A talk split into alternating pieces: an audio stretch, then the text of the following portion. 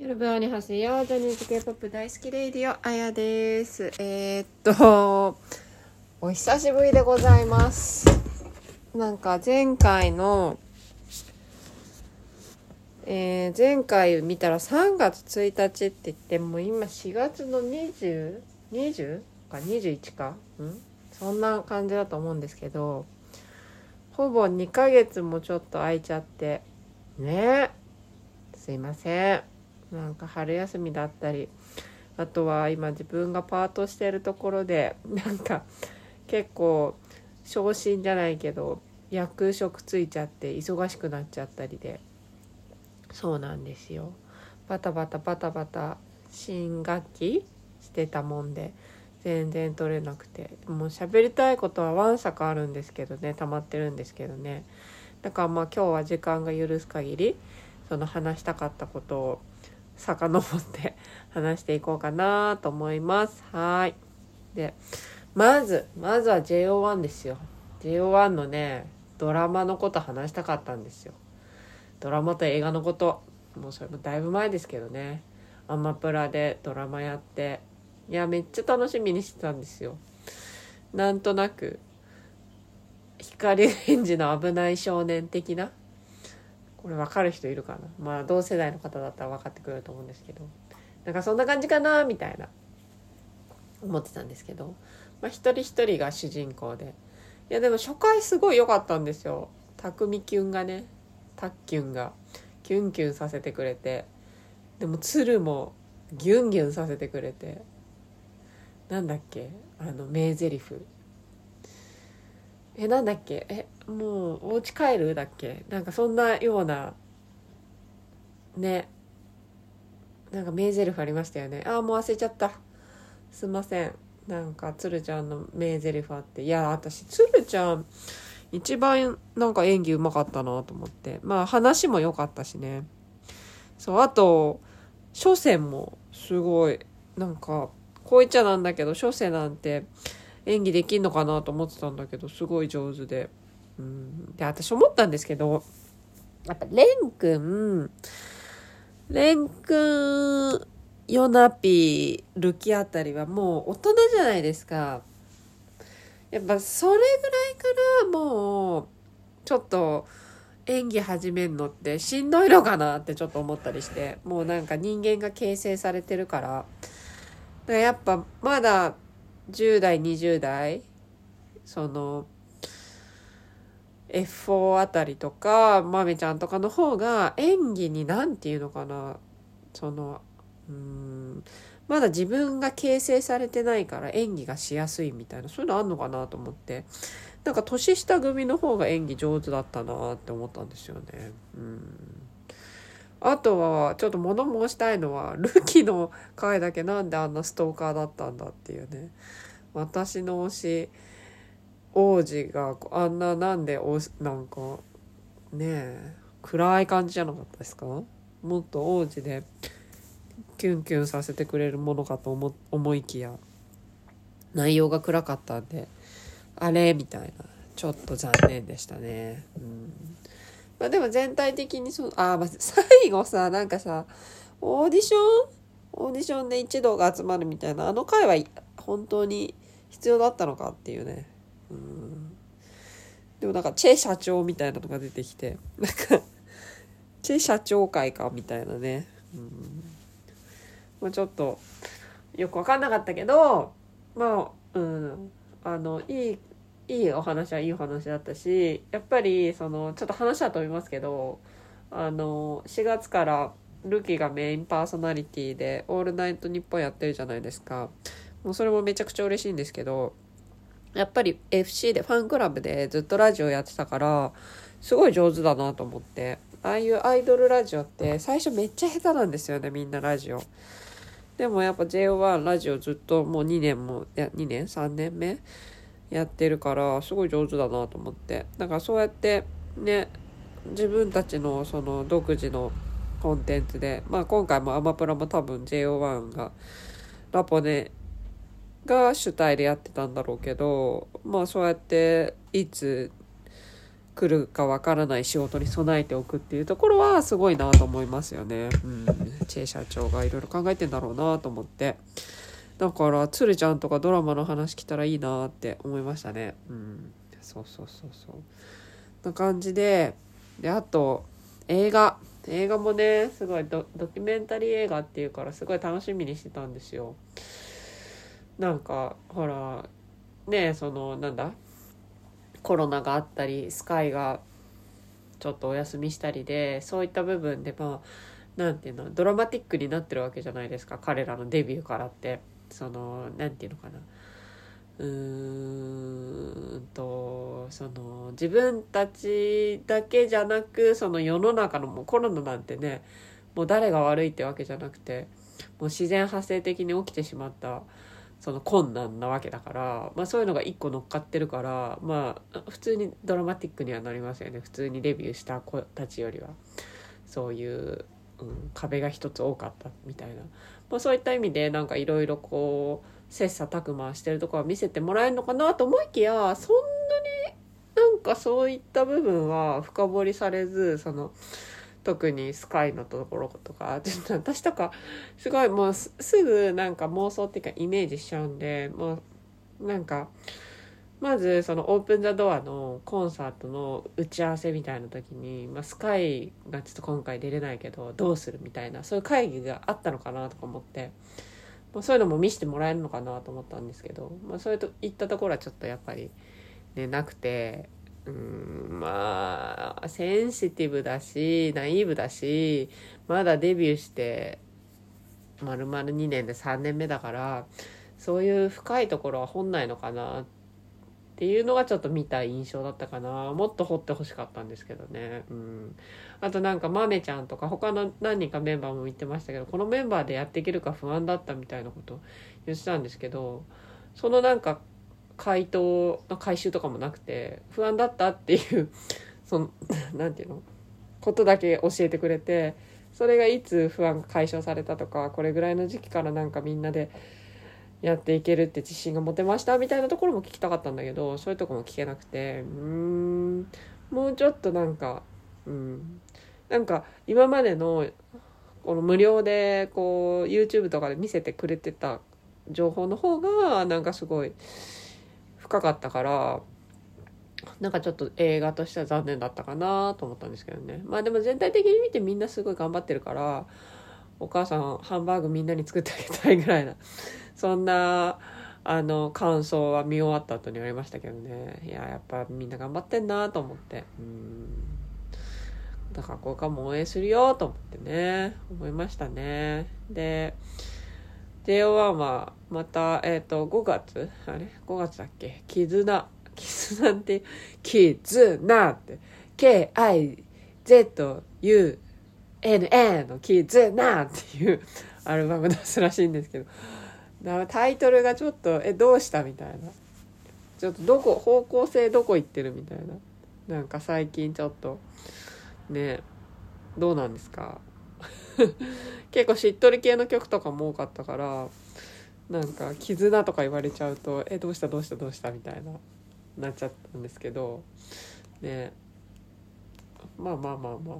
まあまあまあまあ。って感じですかね。最近そういうのが好きなのかな。あちょっと待って。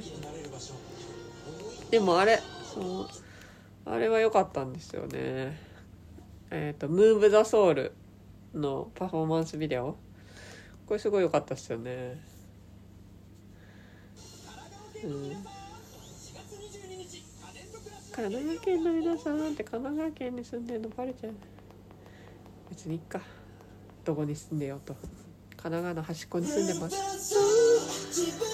これさ衣装はさすごいピンクで可愛いんだけどさ一人だけさあれ？みたいな。みんななんかちょっとさスポーツっぽい感じなんですよね。で色はピンクで可愛いんだけどなんかつるちゃんだけあれ土方みたいな。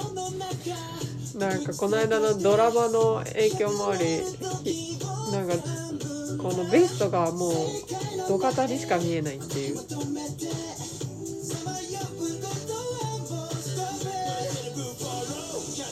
いやでもももっとこうこういう JO 見たいですよねこのちょっと。オラオラしてる。最近ちょっと静かめな曲が多かったんで。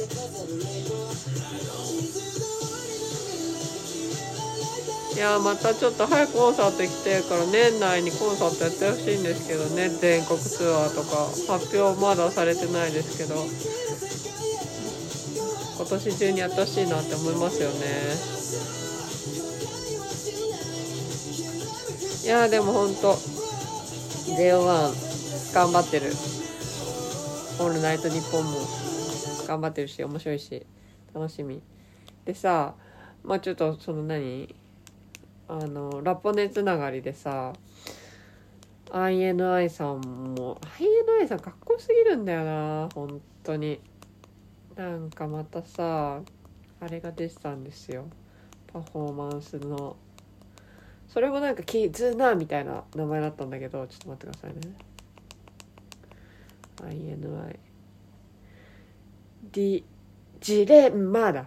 ジレンマ。どどうしたみたいな。誰かがこういうのが好きなのかな。でもこれもうめちゃめちゃかっこいいんだよななんか。なんておしゃれすぎるっていうか。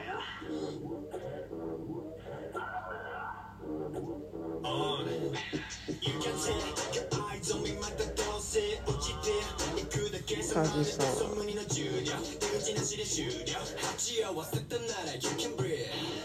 たけるがすげえ笑ってたの。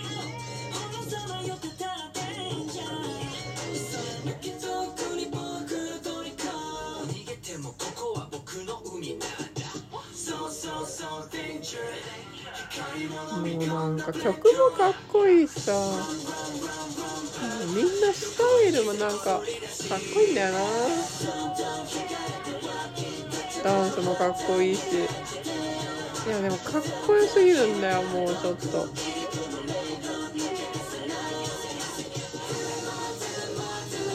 いやいいっすね。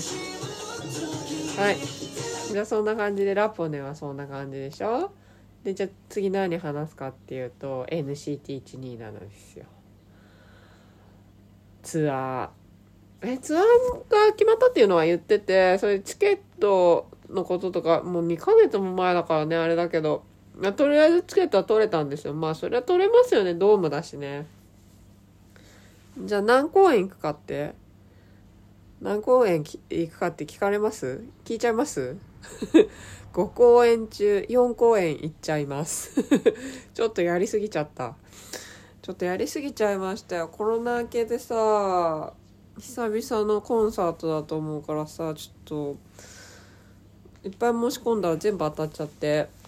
ね。全部行きます。全部行きますとか言って。えっ、ー、とまず名古屋行って東京2日行って大阪最終日。うん。4回行きます。ちょっとそんなの初めてなんですけど一つのコンサートで4回も行くなんて。ね。なりすぎちゃったよ。あちずとスキズも来るからさ行きたかったんだけどちょっとスキズ諦めようかなって今思ってますよ。やりすぎちゃったから。うん。そうなんですよ。でそう入りてるちゃんね。でねなんか先週のゆうたのラジオで来週は嬉しい発表ができるみたいなこと言ってたんで、え、もしかして日本のカムバみたいな感じなのかなとか思って、それでこっち来てる間にこっちで活動してくれるのかなみたいなのもちょっと思ったんですけど、どうなんですかね。ちょっと楽しみですね。はい。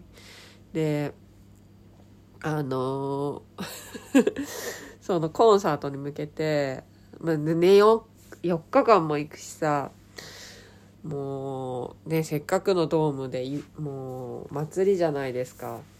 ねゆうたくんが夢だった東京ドームでもできるしっていうことで、まあ、T シャツ作ったんですよ。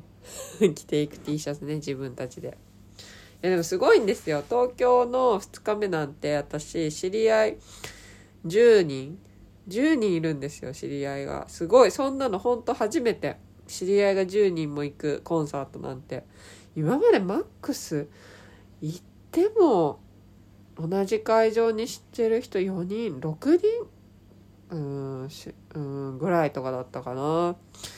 でも今回10人いるんでちょっとみんなでお揃いの T シャツ作って着てくんですけどなんか友達が草ドンキになる T シャツ自分たちが草ドンキになるっていうあの草ドンキっていうのは NCT のペンライトのことなんですけどそう。NCT っていう緑色のロゴが真四角になってて、まあ、ドンキみたいだから草ドンキって言われてるんですけどそのデザインをプリントしました。自分たちですって。そう友達に「え業者に頼むんじゃないの?」って言われたんですけどそこはねうちらちょっとそういうことをやってる人間昔まあ私はもうやってないですけど昔はそういうことやってたんで友達の現在進行形でそういう版作って吸ったりしてるんでその友達と一緒にそう吸って作ったんですけどだからもし東京2日目東京ドームでそういう草ドンキっぽい T シャツを大人数で着てたら私です。でもどこの会場でもその T シャツ私は着る予定なんでもしあの見かけたら声でもかけてください。一人の時もあるんでうんとね東京の1日目は1人かな。1人参戦。で名古屋大阪は友達と友達の子供と3人で行く感じかな。うん。そんな感じなんでもしよければお会いできたらお声がけください。お願いします。はい。そうでもねちょっともう今回でリチルも卒業かなって実は思ってるんですよ。もう3年3年応援してますからね。こんなグループほんと今まで私なかったですよ。でそうやって知り合いが10人もイリチルにのコンサート見に興味まあ私だけの力じゃないですけど相当私もねそこに人力しましたよ。人力っていうのでいいのかな。力を尽くしましたよ。いろいろ。イリチルの良さをねこうあの候補活動したんでその甲斐あってかそういう楽しいみんなで行けるコンサートになったんですけどでももうちょっとねこれドーム級になったらもう私の応援はいらないかなっていう。どんなどんな立場で言ってるんだっていう感じなんですけど。まあでももうね。でもどうなんだろう。やっぱドームドームまあそうね。ドーム埋まんなくてもドームでやることを許されたアーティストってことでやっぱそんだけ人気が出てるからまあ私は卒業かなってちょっと思ってるんですけどね。まあでも4日間行ったらやっぱ好きってなっちゃうかもしんないけどまあでもユータのことはずっと押すけど、イリチル箱推しっていうことでちょっと卒業しちゃうかもしんないですね。じゃあ次は誰かって言ったらやっぱ JO1。うん、JO1 はね、まだもうちょっとドームアーティストになるまで応援したいかなと思ってますけど、まあ、あとはアチズアチズ今回来るしアチズも見たいしで最近ねすごいね見てたり聞いてたりするのはトレジャーかなトレジャーも今年の後半から来年にかけて来るみたいなんでそれも行きたいなと思ってるんですけどやっぱさやっぱそこら辺応援してんのが一番いいかなっていうそのデビューしたてぐらいから23年。まあもうリチルなんて7年目8年目そんな感じだからほら。メールとかも送ってくれないさバブルとかも。やっぱそういった意味ではさあのデビューしたての子のたちの方が一生懸命こうメール送ってくれたりするからさ。楽しいですよね。うん。そうそうそう。そんなわけでまあちょっと今回私にとっても私にとっての卒コン NCT127 の卒コンぐらいな気持ちでちょっとまあ花を咲かせて散らす散らせようぐらいな気持ちで。ちょっと意味わかんないけど。思っております。で、まあ次なるは JO1 とか地図とかトレジャーあたりかな。応援するのは、うん、スキズも応援したんだけどスキズめっちゃ人気だからさ。なんか別に私が応援したくてもいいかなっていう。そのそのその考え方なんでって感じなんですけど私が応援した方がいいのかしなくてもいいのかみたいな。お前はどんだけ力を持ってるんだっていう話なんですけど、うん、そうそうそう。そんな感じですかね。あとはねあとはねうんとねアイドルじゃないんですけどこれは全くもって私の個人的なあれなんですけどあの今までその星野源君源さんがも好きだったんですよね。でもまあ結婚と同時にそちらも卒業させていただいてその星野源枠っていうのが空いてる空いてたんですよ私の中で。そこにね今藤井風くんが入ってきてる感じですかね。うん。風くんもなんかコンサートやるみたいでツアー。それもねチケットが全然取れないみたいなんですけど。うん。まあそんな感じですかね。はい。じゃあまあまたあのー、時間空けずにアップできるように頑張ります。はい。じゃあ今日はこんなところで。あーやんにょー。